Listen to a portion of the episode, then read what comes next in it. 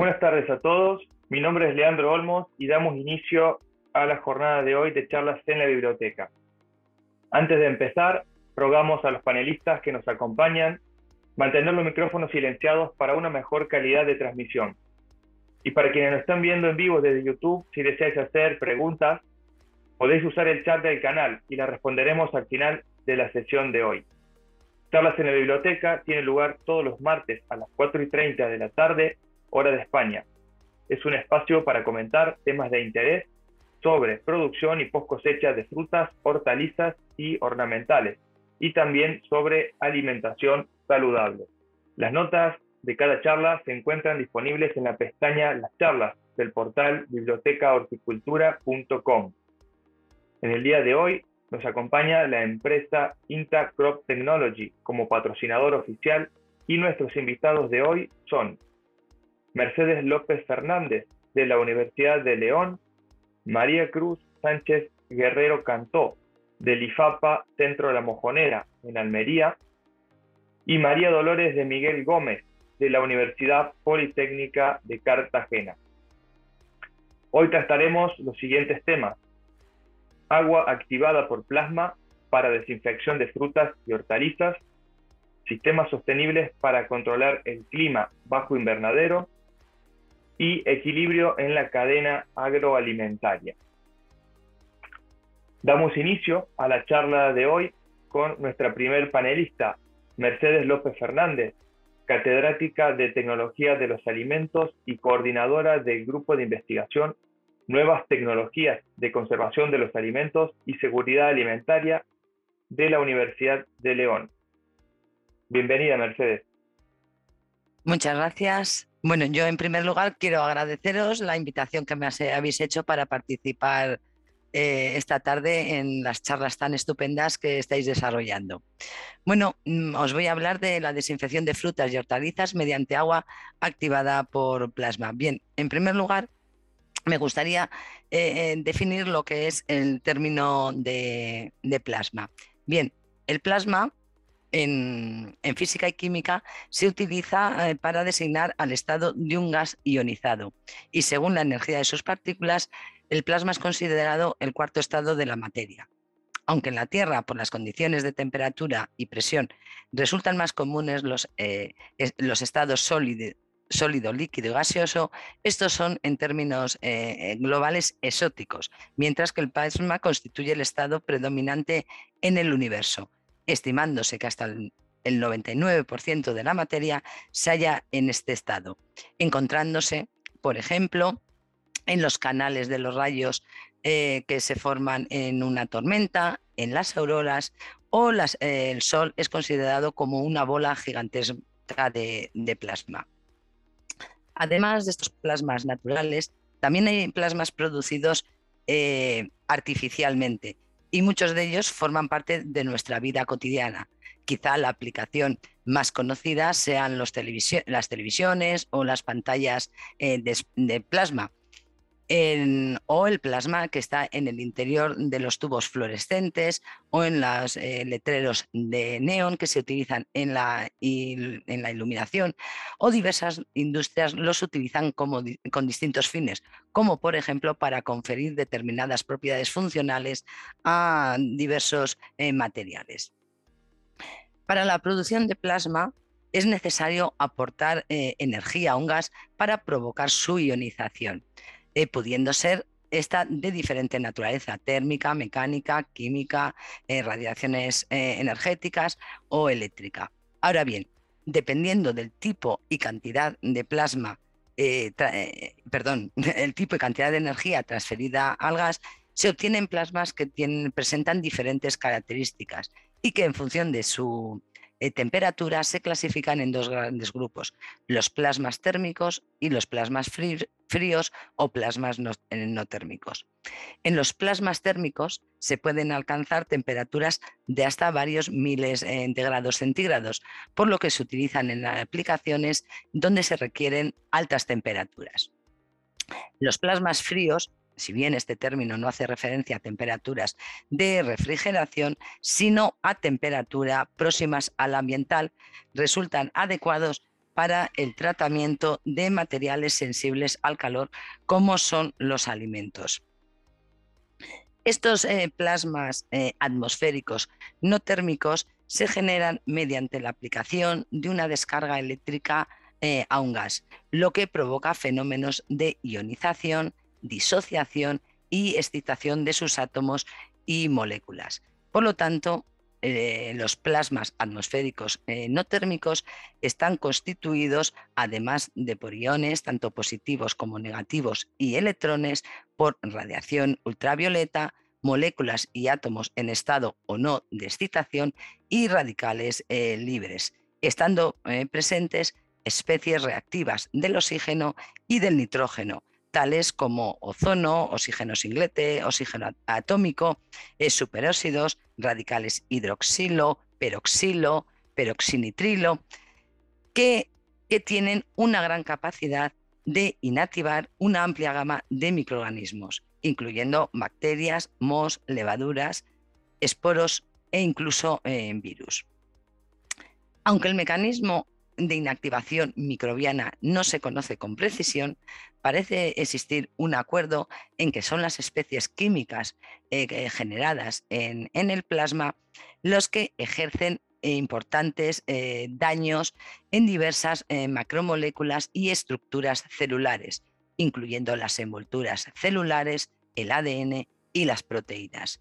De hecho, se consideran que las importantes lesiones ejercidas en las envolturas, ya que éstas representan la primera barrera de contacto eh, con las especies químicas que se generan, eh, eh, son las, principalmente responsables de la muerte celular, porque estas especies provocarían pérdidas de la funcionalidad e incluso de la integridad de estas envolturas celulares.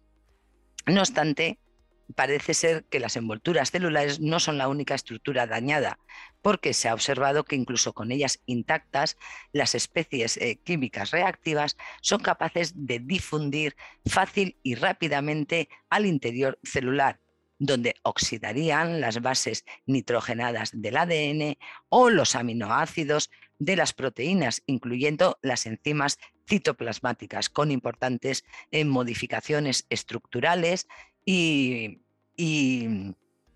conformacionales que comprometerían la viabilidad en celular. Independientemente del mecanismo de inactivación, se han obtenido resultados muy prometedores en la descontaminación de numerosos alimentos, líquidos, sólidos, de origen vegetal y de origen animal. Recientemente se ha observado un eh, interesante fenómeno tras el tratamiento de agua con plasma, y es que este agua adquiere propiedades antimicrobianas y que persisten durante un periodo de tiempo relativamente largo, incluso de un mes a temperatura ambiente. Este fenómeno supone una posible forma de aplicar el plasma completamente novedosa y que consistiría, en, primero, en obtener el agua activada por plasma y posteriormente utilizarla para la descontaminación de los alimentos. La potencialidad eh, de esta técnica se puso de manifiesto eh, por primera vez en el año 2015 en el tratamiento de las fresas, una fruta en la que por su estructura eh, superficial tan compleja resulta especialmente difícil su descontaminación. Pues bien, un agua activada eh, por plasma durante 20 minutos en la que se introdujeron las fresas y se dejaron en 10 minutos de exposición permitió reducir la eh, población de Staphylococcus aureus en 2,5 unidades logarítmicas, un efecto bactericida comparable al que se obtiene utilizando soluciones de hipoclorito sódico, no observándose además cambios ni en el color ni en la firmeza de las fresas tratadas. Investigaciones posteriores también han confirmado la efectividad del agua activada por plasma para la descontaminación de este patógeno en kiwi cortado y repollos, donde se han conseguido entre 1,3 y 1,7 unidades logarítmicas de inactivación. También se ha puesto de manifiesto la efectividad del agua activada por plasma para la inactivación de algunos de los patógenos más importantes de transmisión alimentaria, como Listeria monocitógenes, el Salmonella typhimurium y Escherichia coli en diversos productos eh, vegetales, donde se han conseguido eh, en tomate hasta cinco eh, reducciones logarítmicas para todos estos patógenos. También se ha podido comprobar que esta estrategia resulta eficaz para eh, reducir la población microbiana que se encuentra naturalmente presentes en frutas cortadas como pera y manzana, en arándanos, en, hojas de espinacas, repollo o brotes de germinados de soja, en las que se han encontrado eh, reducciones de entre 1 y 3,2 unidades logarítmicas. Esta variabilidad eh, encontrada en las tasas de inactivación logradas eh, se debe a las diferentes condiciones experimentales que se han llevado a cabo en estos, eh, en estos estudios, como las condiciones de obtención del plasma, mm, características del agua utilizada para la generación del agua activada por plasma e incluso condiciones en las que se llevan a cabo el tratamiento y otros parámetros relacionados con los microorganismos y los propios eh, alimentos. En cualquier caso, el PAU se considera hoy en día como una alternativa a los agentes eh, químicos utilizados eh, actualmente para mejorar la calidad microbiológica de los productos vegetales, por lo que se está realizando un gran esfuerzo investigador en la identificación de los factores que determinan su efectividad antimicrobiana con el fin de optimizar los tratamientos para conseguir la máxima inactivación, minimizando en lo posible los posibles eh, eh, efectos adversos en la calidad de los alimentos vegetales. Muchas gracias. Muchas gracias, Mercedes, a ti por tu participación, excelente ponencia. Y continuamos ahora con nuestra segunda participante del día de hoy, María Cruz Sánchez Guerrero Cantó, quien es doctora en biología por la Universidad de Murcia y actualmente investigadora titular del Instituto de Investigación y Formación Agraria IFAPA de la Consejería de Agricultura, Pesca y Desarrollo Rural de la Junta de Andalucía. María Cruz, bienvenida. Muy buenas tardes y, gracias también por, la invitación, por vuestra invitación para participar en esta charla tan interesante. Eh, bien, el, centro IFAPA, la, Mojonera, en Almería, lleva más de 30 años trabajando en innovación y experimentación en cultivos protegidos. Y, dentro de, este centro, eh, nuestro grupo de investigación de ingeniería y tecnología de invernadero eh, trabaja fundamentalmente en dos líneas. La primera de ellas la presentó mi compañera Evangelina Medrano en una charla, en una edición de, estas charlas anteriores, relacionadas con la gestión del riego y la nutrición en cultivos en sustrato. Y otra segunda línea es la relacionada con la aplicación de, sistemas de control de clima en invernadero. Esta segunda línea, como digo, pues eh, se inició a, principios de los años 90 en un marco en, el que vemos un sector eh, de la horticultura protegida que se basa en el uso de invernaderos eh, totalmente pasivos, sin ningún sistema de control de clima, por lo que las condiciones ambientales que se generan en su interior, pues a menudo son, se alejan del óptimo para los cultivos, con, con radiación limitante, valores térmicos extremos, también se producen grandes oscilaciones del déficit de presión de vapor y también eh, se, producen eventos de concentración de CO2 muy reducida. De manera que el control de clima en invernadero pues debe aumentar las prestaciones productivas y vamos a conseguir mejorar la eficiencia del uso de los recursos naturales. Los objetivos generales de la línea han sido siempre actuar sobre esas principales limitaciones climáticas mediante incorporación de, equipos de climatización, pero adecuando estas instalaciones y sobre todo las consignas de control a las condiciones propias de los invernaderos mediterráneos. Y por supuesto, evaluar y analizar la respuesta fisiológica de los cultivos hortícolas frente a las mejoras que, podamos eh, realizar. Eh, en estudios, en proyectos anteriores, eh, se han estudiado la aplicación de enriquecimiento carbónico en el aire del invernadero y se ha puesto, los resultados han puesto en valor la aplicación de esta, esta técnica siempre que se aplique sobre, con una estrategia vinculada a la ventilación del, invernadero, puesto que eh, muy a menudo los invernaderos requieren eh, que estén ventilados para eh, reducir la, la, temperatura que se genera en el interior.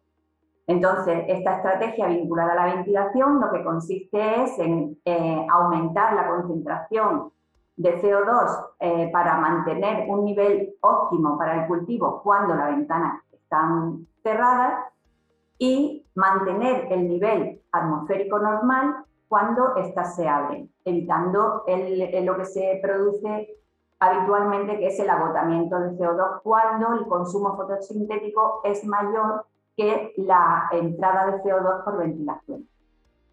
Bueno, pues utilizando esta estrategia eh, se ha observado eh, un efecto positivo sobre la producción en diferentes especies hortícolas, del orden de entre un 15 y un 20% de incremento productivo, y también aumento en la eficiencia del uso del agua. Eh, otros trabajos han puesto en evidencia que se produce un proceso de aclimatación a largo plazo cuando se utiliza esta técnica y se propone eh, una estrategia que es el cese anticipado de la aplicación eh, que permite mejorar la eficiencia de la técnica. No obstante, eh, mm, la implantación de esta técnica en el campo ha sido muy limitada y sobre todo por el elevado coste de la principal fuente que es el CO2 puro. En otros trabajos se, ha documentado la ventaja productiva que supone la aplicación de sistemas de calefacción, eh, siempre eh, que se modifican las consignas de, temperatura de acuerdo a los requerimientos térmicos de, en los diferentes estadios del desarrollo de, los cultivos. También se ha eh, observado, se ha puesto de manifiesto el efecto sinérgico que supone la incorporación de calefacción con el aporte de CO2. No obstante, eh, la incertidumbre de los precios hortícolas y de los combustibles fósiles, que además cada vez están más cuestionados, se requiere un seguimiento continuo de, su rentabilidad. Por otro lado, también se han realizado estudios sobre la aplicación de sistemas de refrigeración, entre los cuales se ha puesto de manifiesto el interés del uso del sombreado móvil en áreas de alta radiación y de recursos hídricos limitados, puesto que eh, permiten una mejora en la eficiencia del uso del agua y de los fertilizantes. Además, se ha puesto de manifiesto la ventaja productiva respecto al uso de una técnica de sombreado fijo que es habitual en, el sector, que es el encalado o blanqueado de la cubierta. Actualmente eh, el reto es revalorizar en términos de sostenibilidad el sector de la horticultura protegida mediterránea. En este sentido, la línea de, trabajo actual pues, mm, eh, eh, de, control de clima de, los invernaderos se basa en la aplicación de tecnologías que mm, permitan un aprovechamiento óptimo de los recursos naturales, reduciendo el uso de, de fuentes de energía convencionales. Así minimizamos el impacto sobre el medio ambiente. Eh, esto, eh, los trabajos actualmente eh, están relacionados con dos proyectos de investigación. Uno es un INIA, financiación INIA, sobre integración de tecnologías sostenibles para reducir el estrés climático en la producción hortícola bajo invernadero. En este proyecto es un proyecto coordinado con el INIDA de Murcia y también participa eh, investigadores de la Universidad de Almería y de la Fundación Cajamar en Almería. Otro proyecto es un proyecto sectorial de IFAPA, con, eh, financiado al 80% con fondos FEDER, sobre nuevas tecnologías en la horticultura protegida. Bien, recientemente se ha eh, evaluado la incorporación de un sistema pasivo de calefacción que se basa en el almacenamiento de energía a corto plazo eh, en mangas de, de polietileno flexible llenas de agua, que están colocadas, como veis en esta, como se puede ver en esta imagen, colocadas a lo largo de las líneas de cultivo.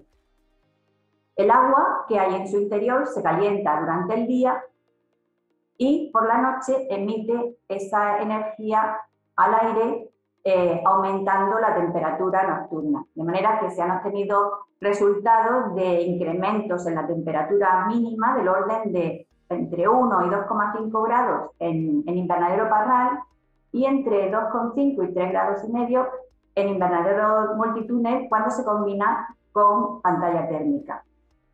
Estos incrementos térmicos parecen que son discretos, pero eh, se producen en momentos, en épocas frías, eh, en las que la temperatura baja por debajo de, 12 grados centígrados y por tanto son limitantes para el desarrollo de los cultivos. Por tanto, los incrementos eh, y productivos que hemos obtenido en pimiento ponen de manifiesto, en torno al 12%, ponen de manifiesto la bondad de este sistema pasivo de calefacción. Además, eh, este sistema se ha integrado en un desarrollo tecnológico que hemos denominado SPACHI, porque son las siglas del Sistema Pasivo Alterno de Calefacción y Humectación para Invernadero, que como ya he dicho, integra eh, las mangas de agua para mejorar la temperatura nocturna durante el periodo frío y también dispone de estas pantallas textiles verticales de material hidrófilo que están eh, Mm, humedecidas continuamente y permiten la, evaporación del agua para aumentar la humedad y reducir, por tanto, la temperatura en los periodos cálidos. Eh, este sistema se ha evaluado en cultivo de pimiento en un invernadero multitúnel con pantalla térmica móvil y se ha evaluado eh, de forma comparativa con respecto a, un invernadero igual de referencia. Se ha obtenido un ligero efecto de refrigeración al inicio del ciclo, que es una época en la que el cultivo sufre un fuerte estrés térmico e higrométrico. De manera que eh, hemos obtenido una reducción media eh, en ese periodo de mm, cerca de un grado centígrado en la temperatura máxima y de medio kilopascal en el DPV máximo estas condiciones han favorecido eh, el, desarrollo, el crecimiento y desarrollo inicial del cultivo. Además, en los meses de invierno se ha obtenido un incremento de la temperatura mínima con la calefacción pasiva de en torno al 2 a 2 grados centígrados. Eh, ambos eh, efectos han supuesto un incremento de producción comercial de pimiento de hasta un 25%. Eh, actualmente se está eh, probando, eh, se está desarrollando un experimento para implementar este desarrollo tecnológico en invernadero, pero sin pantalla térmica móvil, sino con doble cubierta, que es una práctica habitual en la zona. otro de los retos de este grupo es adecuar la ventilación natural del invernadero, puesto que este es sin duda el mecanismo más sencillo, práctico y económico para mejorar el, microclima. Eh, los sistemas normalmente son deficientes porque, eh, bien porque tienen insuficiente superficie de ventilación, los diseños son ineficientes y también otro problema adicional es la necesidad de utilizar mallas anti-insectos en, la, las ventanas, que limita en gran medida la ventilación. Bien, pues en un proyecto previo el grupo participó en el desarrollo de un prototipo de invernadero con cubierta doble intercambiable malla plástico, como vemos en la, en la imagen eh, de, la, de, la, izquierda. Eh, este prototipo permitía que cuando la lámina de plástico queda extendida, la malla permanece recogida y viceversa, lo cual supone que proporciona eh, la mejor tasa de ventilación y el mejor comportamiento térmico, pero con la menor pérdida de, transmisibilidad. Sin embargo, eh, este primer prototipo eh, tuvo problemas, presentaba problemas en el sistema de, de tensado y, generaba problemas de inestabilidad en presencia de, viento moderado y embolsamiento de agua en episodios de lluvia. Una vez eh, localizadas eh, las deficiencias, eh, se está desarrollando una versión optimizada de, esta cubierta intercambiable, asegurando su, total operatividad y minimizando los costes, haciendo posible, por tanto, su transferencia al sector de la producción de, de invernadero. Actualmente se ha, eh, está, eh, se ha desarrollado la, mm, la, patente de invención dispositivo de cubierta intercambiable para invernaderos que está en, en, tramitación y se está implementando en una estructura simplificada de invernadero comercial para poder evaluarla en. Otro eh, objetivo del grupo es incorporar sistemas de control de clima, de clima perdón, en los que se utilicen eh, fuentes de energía procedentes de, fuentes renovables.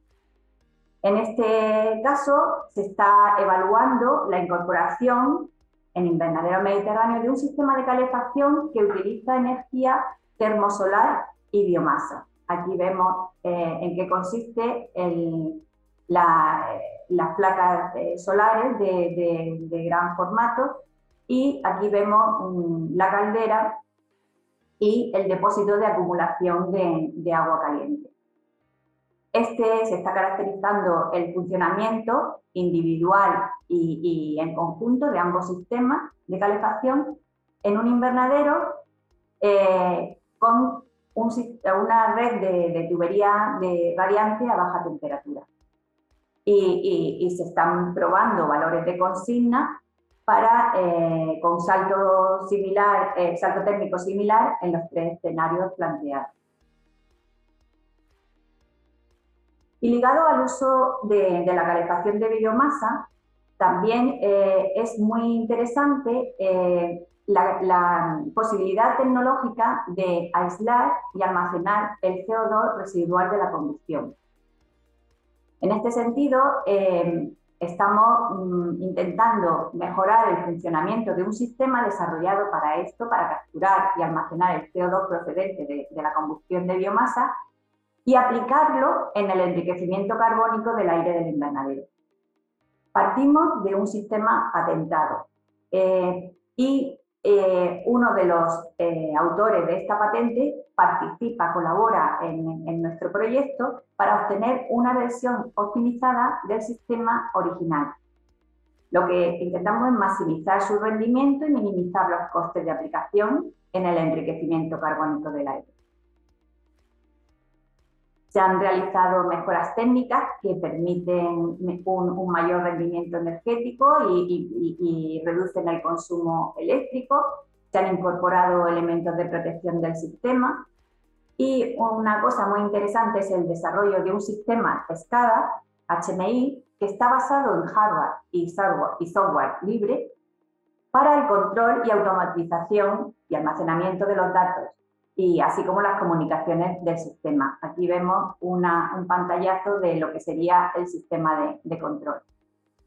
También eh, se ha realizado el diseño y dimensionamiento de un nuevo sistema de, acumulación del CO2 con un nuevo lecho de carbono activo cuya patente también está en proceso de elaboración.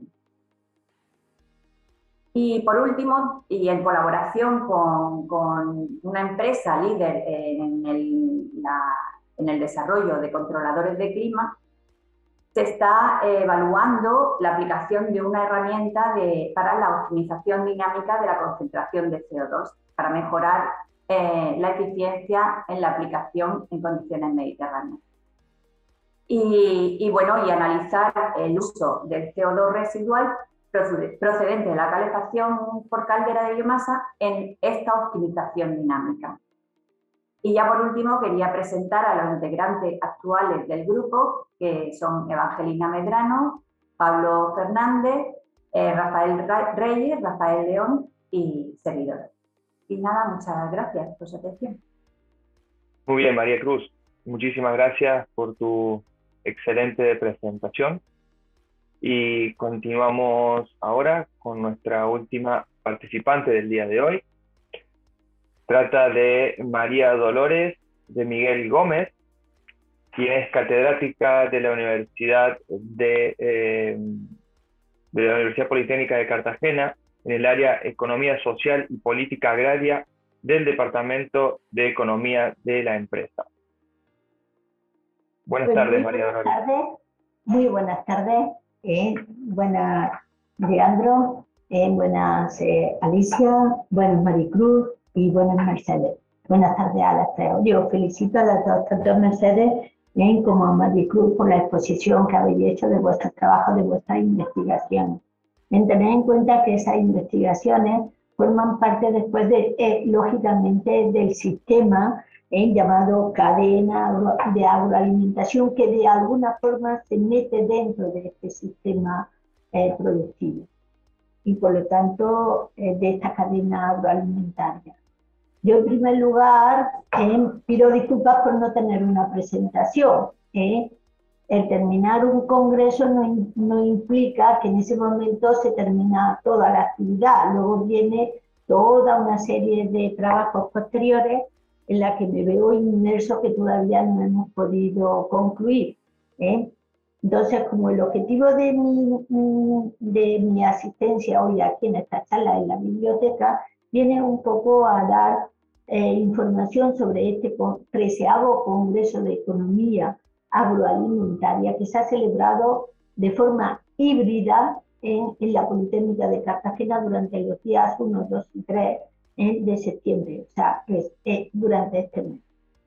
Ha sido un congreso por nuestra parte bastante atrevido, ya que nos encontrábamos preparando un congreso en plena pandemia.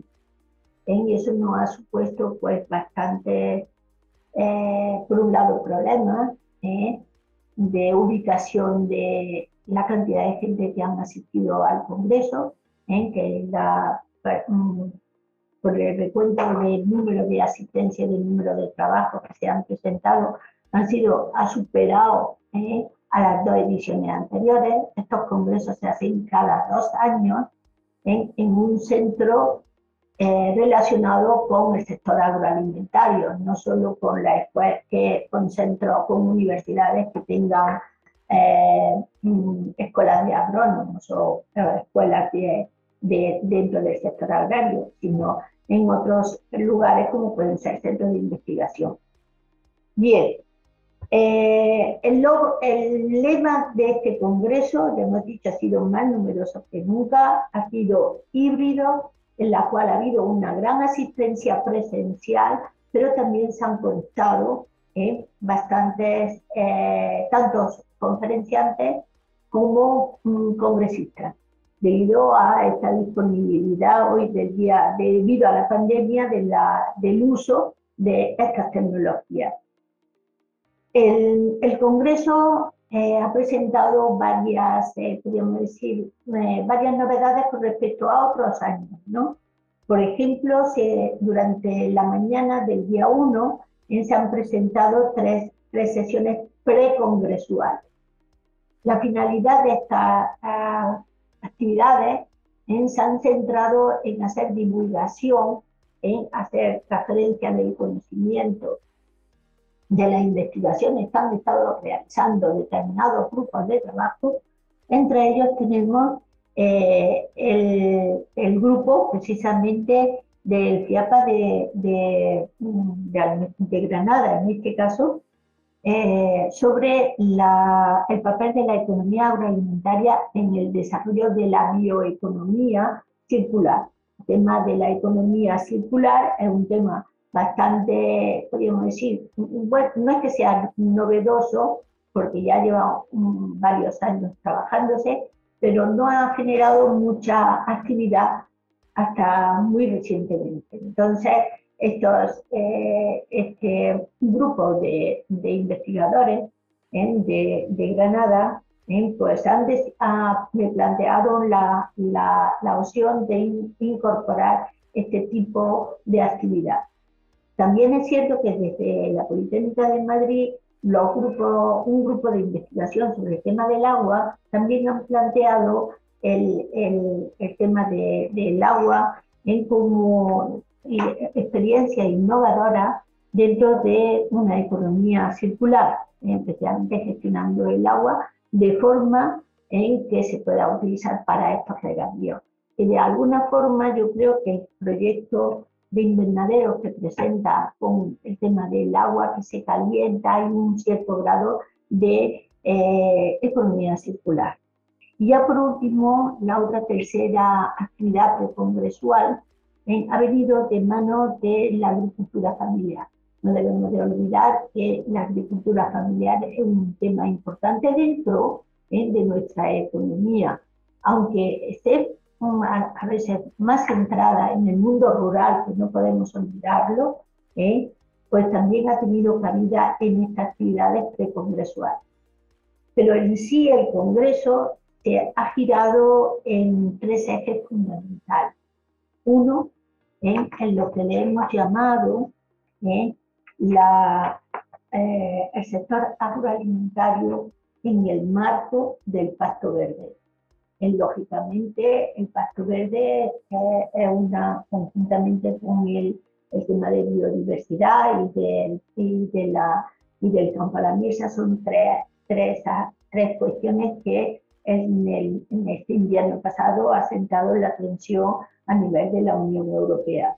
Los ecosistemas, que ha sido eh, analizado por, por Ignacio Atance, que es del Ministerio de Agricultura, por Richard Ramón, que venía desde, bueno, que se conectaba desde, desde Bruselas, en la Unión Europea, ya que pertenece al Departamento de Agricultura, ¿eh? pero tampoco ahí también hemos querido introducir estos aspectos medioambientales o de protección, que no debemos de olvidarlo, porque sí que es verdad en que una de las actividades más conflictivas que yo creo que sucedió en ese momento el enfrentamiento o la problemática de, que se planteaba a principios de septiembre aquí, el tema del de Mar Menor, la problemática del Mar Menor en la que hacía enfrentarse la agricultura en, con el medio ambiente, con el, el, el, problema de, de, la cantidad de peces que se estaban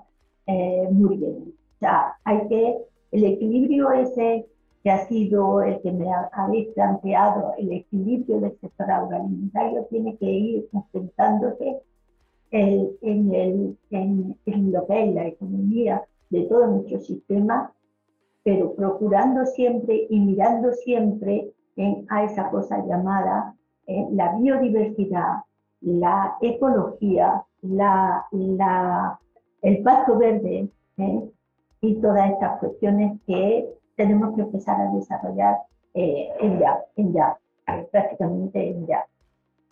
Eh, esta es la primera sesión plenaria. Luego, mm, eh, anteriormente ha habido una conferencia magistral que se hizo vía, ah, también vía satélite por streaming, en que fue el tema de la economía y la gestión de los recursos hídricos. Estamos en una zona eh, fundamentalmente eh, muy productiva, muy tecnológica, pero también con una gran deficiencia de ese recurso hídrico. Y en los precios de ese recurso hídrico, eh, pues aquí es bastante elevado. En otros lugares, pues no es tan elevado, pero aquí es un elemento soporte mm, mm, que influye bastante en el primer eslabón de esta cadena agroalimentaria, que es el agricultor. ¿eh? Por eso tenemos que ser muy, muy, muy eficientes en el uso de, estos, de este recurso natural. El segundo día, eh, pues se abordó eh, la innovación en el sector agroalimentario también teniendo en cuenta que el, lema del Congreso hablaba de sistema agroalimentario sostenible. Tenemos que tener en cuenta el tema de sostenibilidad, el tema de que eh, tenemos que hacerlo de forma innovadora.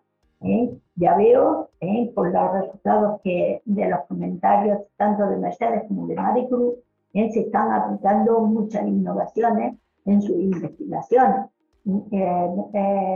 innovaciones como cómo utilizar el plasma para la desinfección de frutas, supongo que el final es darle una mayor vida a ese fruto para que pueda permanecer en el mercado sin daño, ¿eh?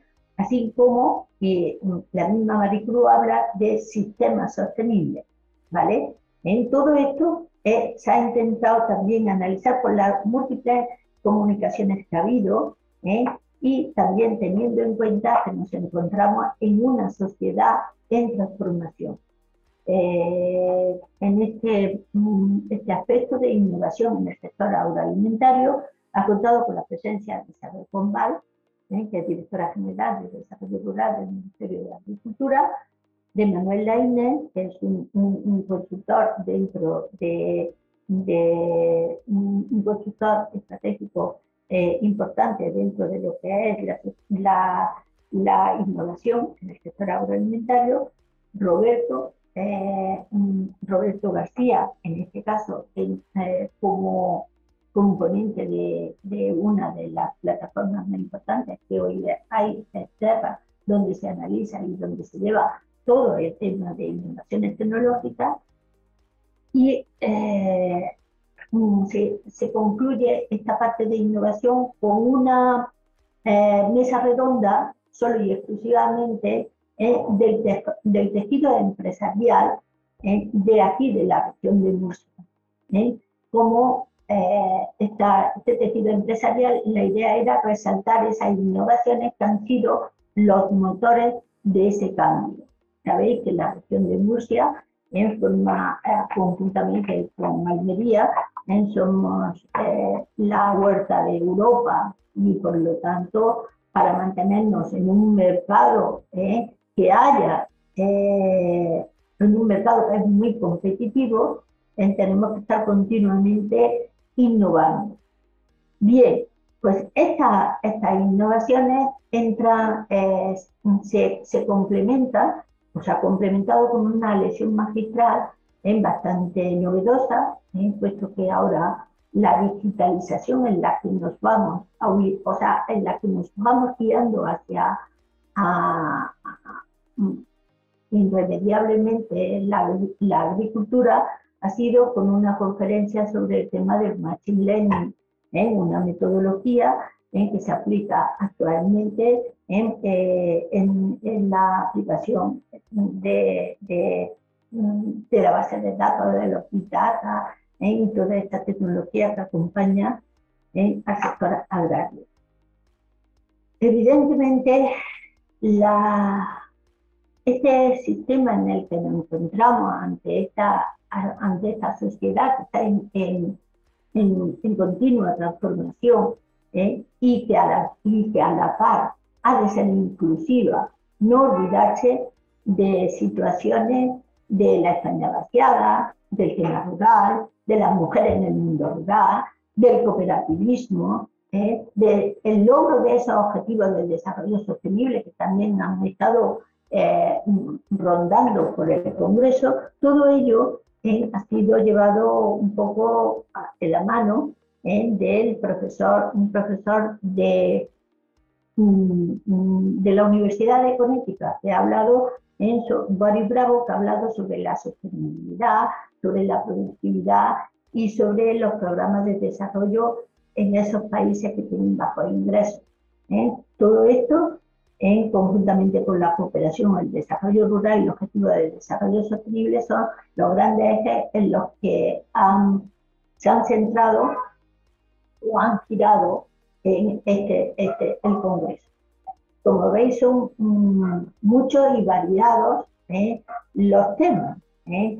Por lo tanto, el equilibrio de la cadena agroalimentaria con las siete, eh, mm, mm, las siete sesiones que han tenido eh, el Congreso, eh, pues yo creo que se ha analizado todo lo, el labor, desde el agua, desde los inputs, desde la bioeconomía, desde el medio rural, desde la política agraria comunitaria, desde las innovaciones y del desarrollo con un conjunto de unas 180 y tantas, 89 eh, comunicaciones que se han presentado y por lo tanto como eh, podríamos decir como conclusiones fundamentales que se han obtenido ¿eh?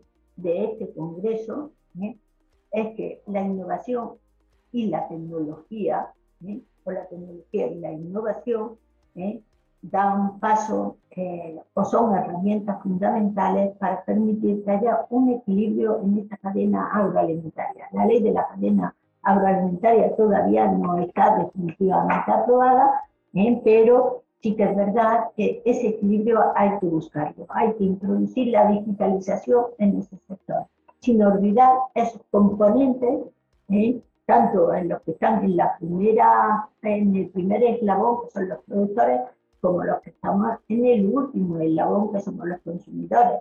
En todo esto tiene que haber un cierto equilibrio, pero a la par, esa digitalización, esa innovación, tiene que ir acompañado también de un respeto al medio ambiente. Vamos a intentar hacer uso eficiente, rentable.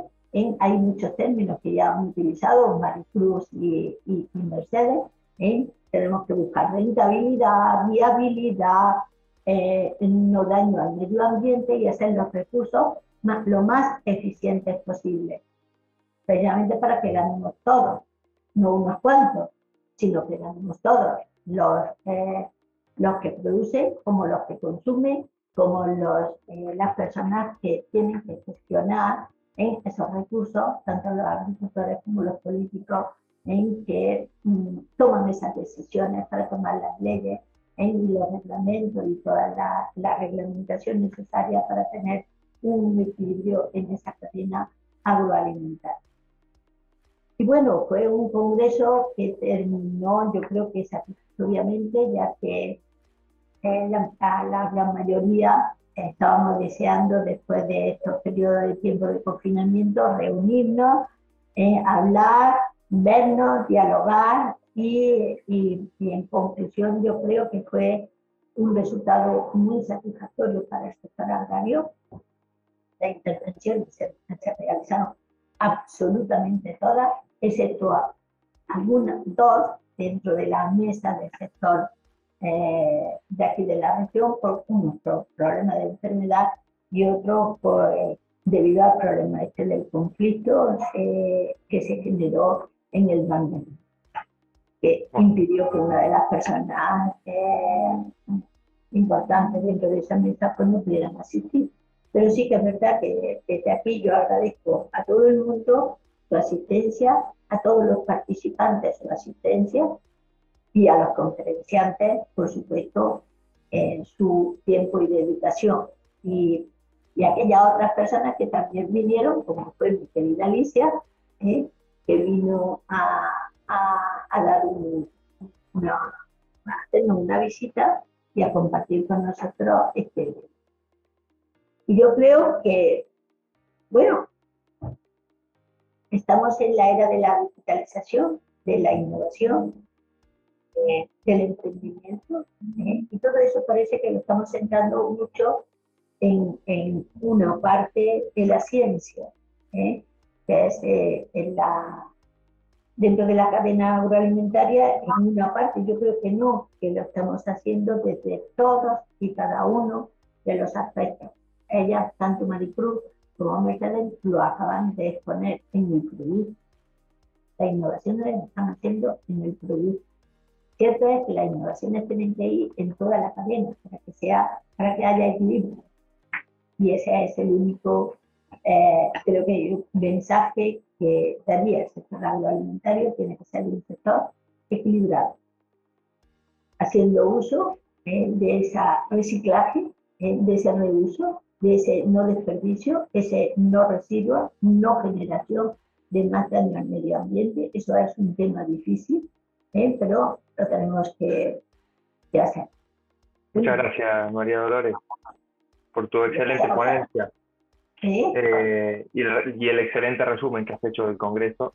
Para quienes no han podido asistir, eh, yo creo que, bueno, que han podido entender bien de qué se ha tratado y bueno, en caso de haber alguna pregunta, la haremos en la, en la ronda, eh, en la ronda de preguntas que tenemos preparada para hoy. Muy bien.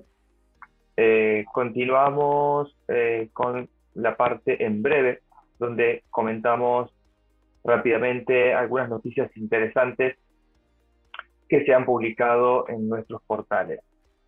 Comienza Paula Navarro del portal postharvest.com.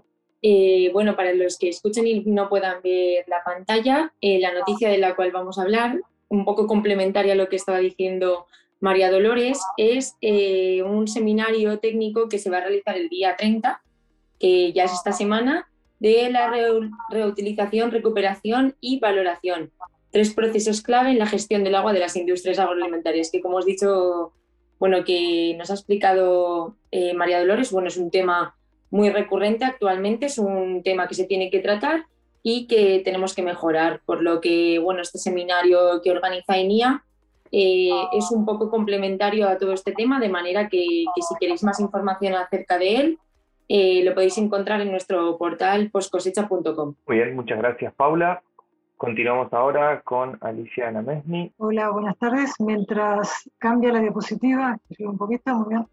Eh, os comento, se llevó a cabo a finales de julio el tercer Congreso Argentino de Biología y Tecnología por Cosecha, que es la continuación de congresos que han habido previamente, realmente desde el año 2003, que se han reciclado con otro nombre, y que son un muy buen foro para enterarse de toda la investigación que se realiza, bueno, yo diría en Latinoamérica, ¿sí? porque han habido ponencias de muchos sitios, incluido de México, eh, en estos los contenidos reflejan los intereses, por supuesto todo lo que es sostenibilidad, reutilización de residuos, eh, trabajos con contenidos nutricionales, trabajos con nuevas tecnologías, eh, por ejemplo hay uno de ellos que habla del ultrasonido, que es un trabajo de México, de técnicas de desinfección utilizando ultrasonidos, y también hay varios trabajos que, que estudian las propiedades nutricionales de frutos que aquí no son totalmente desconocidos, frutos que usan en Argentina, en Brasil,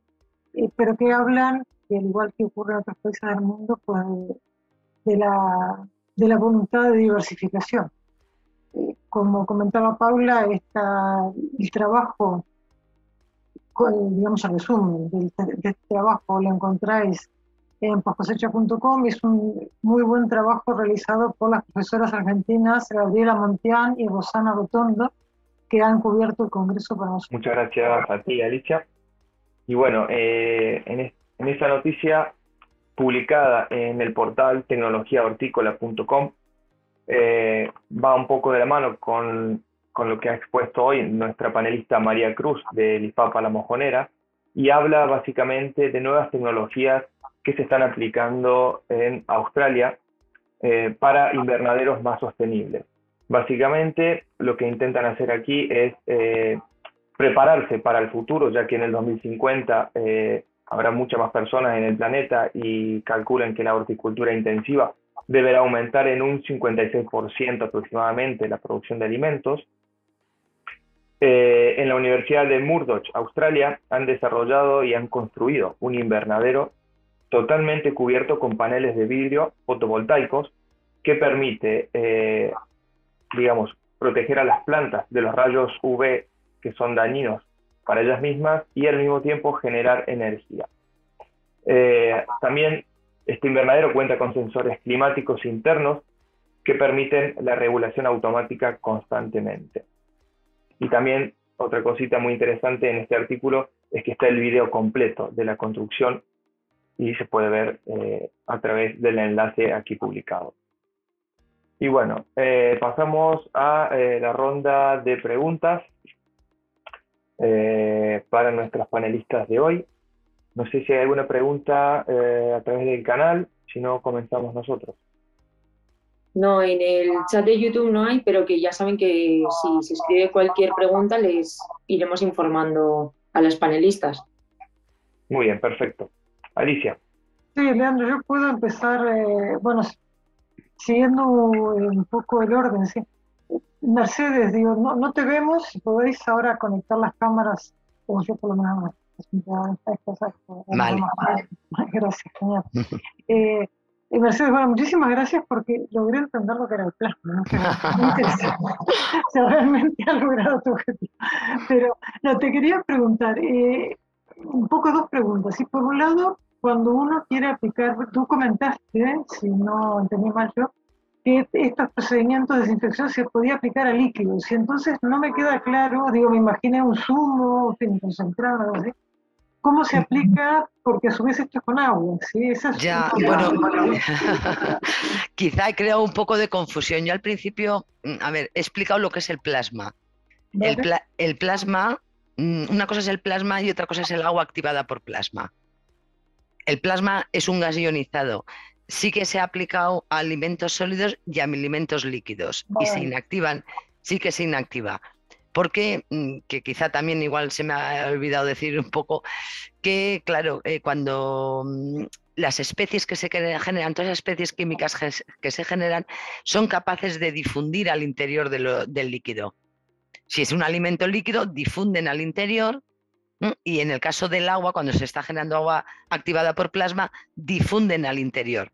Y no solamente difunden, es que además reaccionan entre sí con moléculas del agua, o en el caso de alimentos con otras moléculas que estén presentes en los alimentos y pueden generar nuevas especies reactivas en su interior. claro, por eso el agua activada por plasma es una forma, digamos, novedosa de aplicar el plasma. En lugar de utilizar el gas directamente, el gas ionizado, ese gas se utiliza para, eh, digamos, activar el agua. Y un aspecto también que me pareció muy interesante es que comentaste que, que afecta también a las esporas, ¿no? A los eh, microorganismos esporulados. Sí, sí, sí, sí. Es, la ventaja fundamental que tiene esta tecnología frente a otras tecnologías no, eh, frente a otras tecnologías no térmicas. Sí, sí, se ha visto que, que en, el, en el agua activada por plasma también se ha visto, no en el caso de alimentos no en la descontaminación de alimentos hasta el momento. Nosotros estamos empezando por ahí algún estudio, pero yo hasta donde sé, eh, em, cuando las bacterias poruladas están contaminando, bacterias o, hongos, están contaminando los alimentos, no hay ningún estudio de efectividad. Pero en el caso del plasma, el, plasma atmosférico no térmico, eh, se ha visto que es muy efectivo en la inactivación de esporos. Y además, otra cosa muy sobresaliente, que tiene gran repercusión en su aplicación, es que los esporos bacterianos no son tan... Es verdad que son más resistentes al plasma que las células vegetativas, pero no son, no presentan tanta diferencia en resistencia como para otras tecnologías, como por ejemplo el calor. Que se sabe que en el calor hay miles de cientos de veces de diferencia entre una eh, especie cuando está esporulada o cuando está en células vegetativas. Y la última pregunta de mi parte, eh, el nivel de aplicación a nivel comercial, como entiendo que no, que es un Yo hasta donde, es que es muy nuevo. Esto, esto es muy nuevo. Yo creo que hasta el momento no se está utilizando como, eh, o sea, como para descontaminar los alimentos. No se está utilizando por el momento, porque es como he acabado un poco la charla, pues comentando que, bueno, se sabe que afectan muchos factores, porque hay pocos estudios, ¿eh? hay una veintena de estudios en total sobre la aplicación del agua activada por plasma en la descontaminación de alimentos de origen vegetal y animal. se están obteniendo resultados muy prometedores, pero claro, hay que optimizar los tratamientos porque se sabe que el tiempo de activación del agua, el tiempo de exposición, qué gas se utiliza, cuáles son las características del agua que se utiliza, si ha estado almacenada, cuánto tiempo. O sea, se sabe que hay factores que afectan. Y ahora por dónde van los estudios es hacia optimizar esas, o sea, identificar qué factores determinan la efectividad antimicrobiana y tratar de optimizar para que los tratamientos sean los más eficaces en la inactivación de microorganismos, pero sin dañar los, los, los atributos de calidad de los alimentos, sí. Un campo donde se está, yo me he centrado, porque es lo que me habéis dicho, hacia la descontaminación de los alimentos, pero un campo donde se está viendo mucho, mucho y que eh, a mí me parece que ahí sí que va a tener una, implantación más inmediata es a la hora de la producción de germinados. Germinados que ahora se están poniendo, bueno, se han puesto tanto de moda y tal. Porque en la producción de germinados, o sea, utilizar agua activada por plasma en lugar de agua, agua del grifo, ¿eh? agua de, la red, eh, se ve que no solamente mm, aumenta el porcentaje de germinación de las, de las semillas, acelera la germinación, estimula el crecimiento posteriormente de las plantas y da lugar a productos de mejor calidad microbiológica. Porque claro, los germinados son una bomba desde el punto de vista de, de, de seguridad alimentaria, ¿no? Indudablemente que es algo que a veces no se tiene en cuenta. claro, las condiciones de germinación implican temperaturas mm, relativamente altas y humedades muy altas, lo que, lo que promociona el crecimiento de cualquier microorganismo que esté contaminando la semilla o que se contamine durante el proceso de germinación, evidentemente. Muchísimas gracias, Mercedes. ¿eh? Gracias a vosotros. Eh, hay una pregunta, creo, de Elita, que levantó la mano recién. Sí, la verdad es que Alicia me ha cogido la palabra y por lo tanto yo quería preguntarle a, Mercedes, precisamente el uso este del, del plasma para la desinfección, si se hacían productos, si había llegado ya esa, esa utilización hasta el consumidor, o sea, podríamos decir, nosotros estamos consumiendo productos que han sido... No, hasta en, con, plasma ¿eh? y qué grado, si habéis medido, porque en otros trabajos que, bueno, que de alguna forma yo no, yo no lo he dirigido, pero sí que, que mm, he estado próxima, ¿eh? porque ha formado parte de una investigación, es que hay algunos microorganismos que si lo tratamos con frío o lo tratamos con calor, al cabo de algún tiempo, cuando ya está en el mercado, vuelven a aparecer.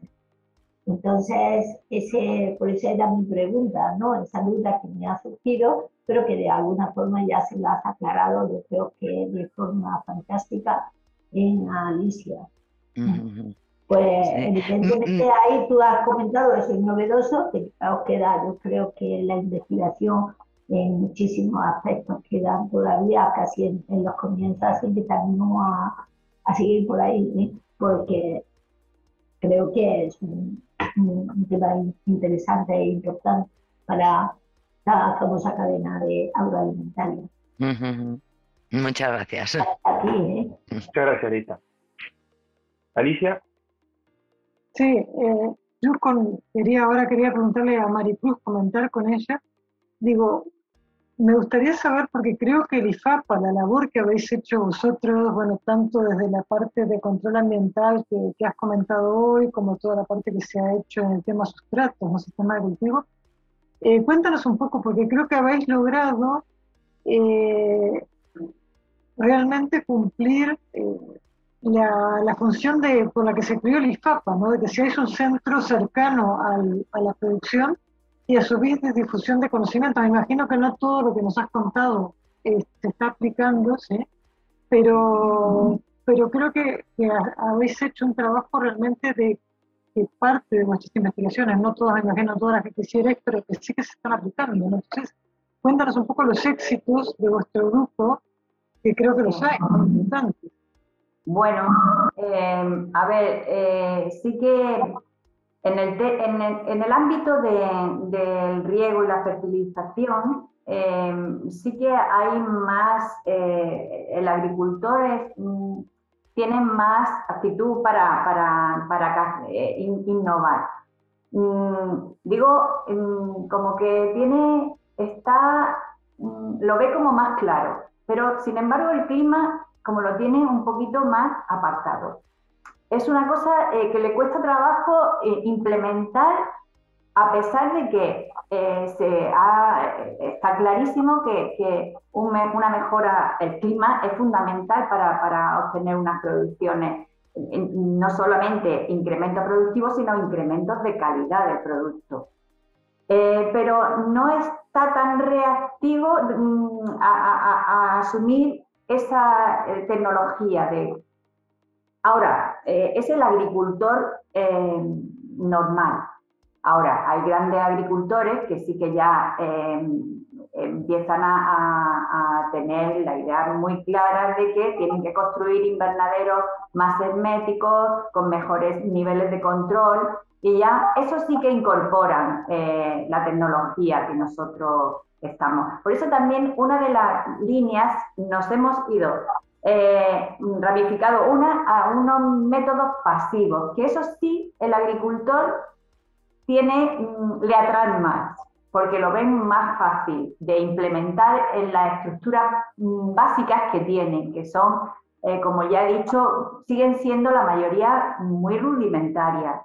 Entonces, aquellos sistemas pasivos eh, sí que lo afectan y, de hecho sí que están eh, introduciendo la calefacción por, por, mm, tubería, las mangas de, agua, y, pero en términos de, por ejemplo, el enriquecimiento carbónico, eh, saben las bondades, porque eh, es verdad, como tú bien has dicho, nuestro eh, instituto tiene una vertiente de investigación, pero una vertiente muy importante de transferencia de, los resultados y de formación.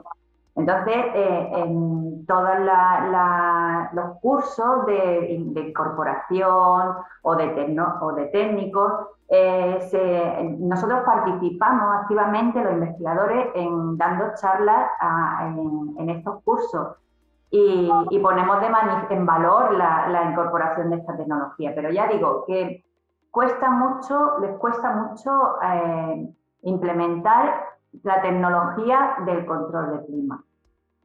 Y, en el, en el tema del de, de, control de riego sí que hay muchas, eh, y, y, todas las estrategias que ya comentó en su, en su momento eh, Evangelina, pues sí que se, se implementan ¿no? en, en, en, aquellos cultivos que, tienen, eh, que, que, lo hacen en sustrato. ¿no? O sea que, que realmente cuesta, cuesta trabajo. Algo que se dijo, perdón, Lita, te veo la mano levantada, pero me permito intervenir. Este, algo que se dijo justamente en el Congreso de Economía, que me llamó la atención, lo dijo por parte de uno de los consultores, era que él, no sé si fue Line, creo que fue, este, comentó que él entre la gente que asesoraba veía por parte de pequeños agricultores quizás una conciencia mayor de su necesidad de tecnificación, utilizar automatización, sensores, en fin, todos estos temas que trabajáis vosotros, ¿no? que permitirían, eh, en principio, con menos mano de obra, pues optimizar más optimizar los recursos. Pero me queda un poco eso de decir, bueno, que a veces el pequeño agricultor que quiere permanecer en el sector eh, está como más abierto a, claro, todas estas técnicas. Sí, sí. No digo que no lo, que no lo haya, ¿no? Y, de hecho sí que hay eh, explotaciones que sí que incorporan estas tecnologías, pero que realmente mm, es la minoría, la minoría. Es que, eh, ¿me permite, Leandro? ¿Me permite? Adelante, Lita, claro, claro. Todo tuyo. No, hombre, eh, con, con, respecto a la pregunta que ha hecho Alicia, ¿no?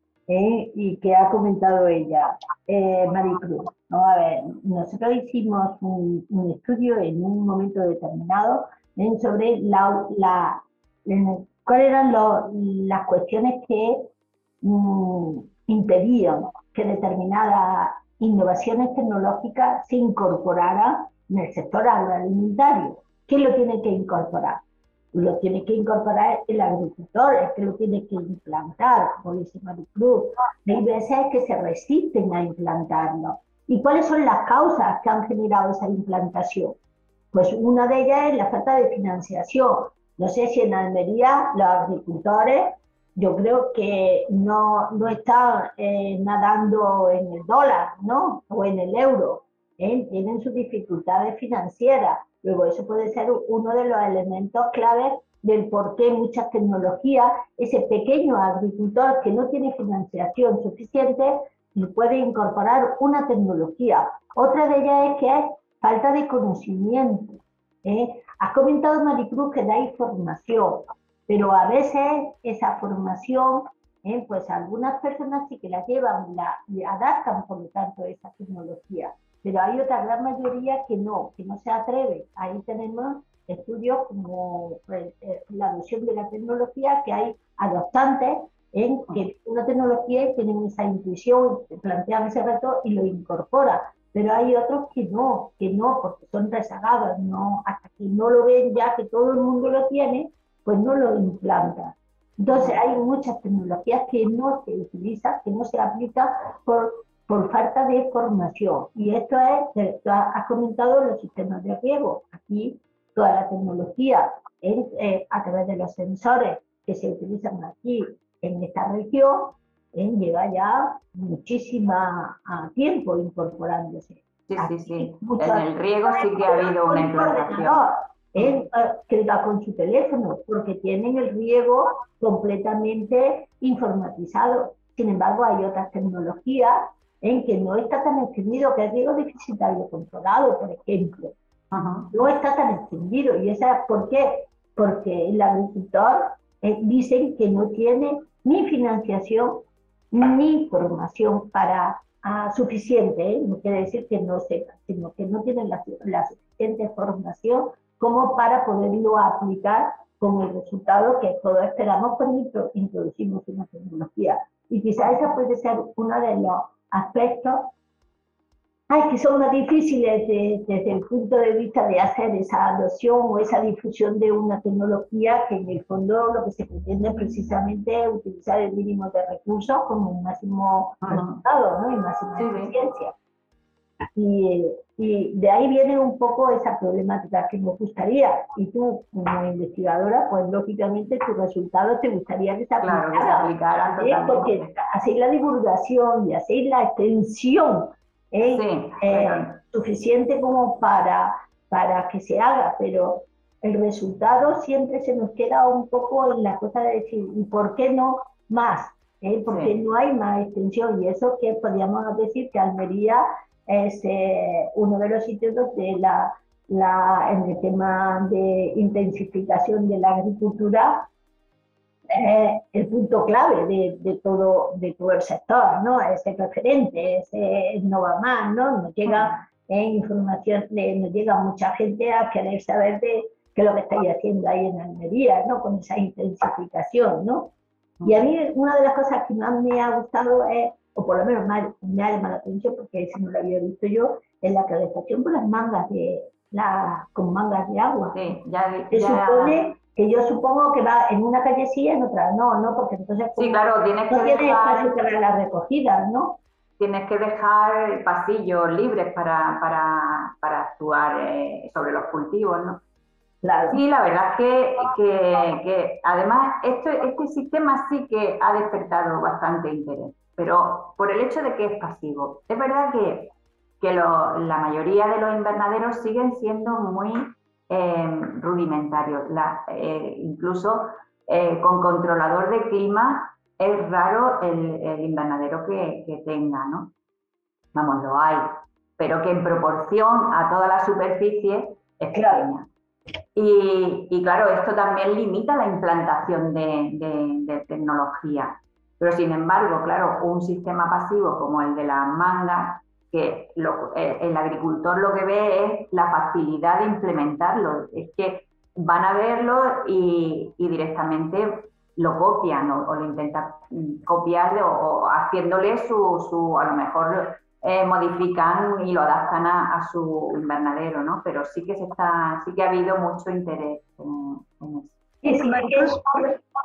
esas son la, mm, las cuestiones, las actividades en que al no generar eh, o al no necesitar muchos recursos financieros, claro, lo ven también barato. Y mucho conocimiento, eh, cuidado. Eh, y también. La, información tal, el esquema que tú has puesto ahí es muy sencillo.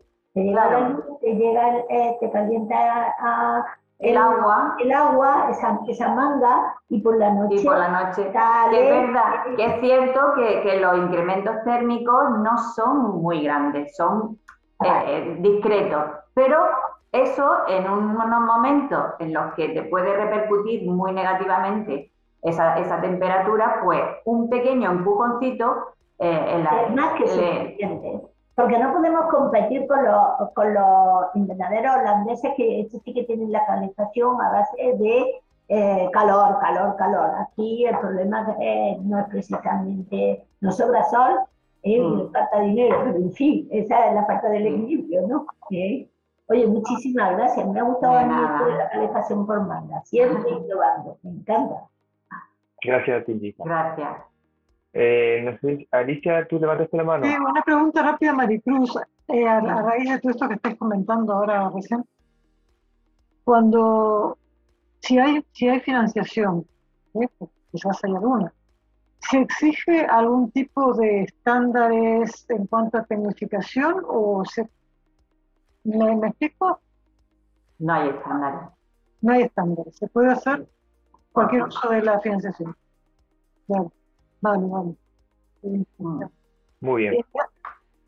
Pues, eh, ¿Me dejas decir una, una palabra que no, ahorita no le voy a preguntar nada porque creo que no se explicó muy bien lo que es el Congreso, pero quiero, me gustaría explicar que el Congreso, como ella ha comentado, bueno, es un final de, pandemia para muchos, pero sobre todo eh, comentar, creo que en el Congreso uno de los aspectos que se, se mencionó fue el tema de la integración, que ya también se ha comentado, el Pacto Verde tiene en cuenta, trata de tener en cuenta la integración de que no quede nadie afuera, pero creo que lo que ha hecho el Departamento de Economía de, Economía de la Universidad Politécnica de Cartagena es hacer una integración práctica. Es decir, creo que pocos departamentos tienen tantas personas, eh, yo diría de otra villa de África, así que es una de las grandes preocupaciones ante los dramas que vemos todos los días en la tele, que vemos no vemos, gente que viene para aquí y aparte de manipulaciones no viene por gusto, ¿no?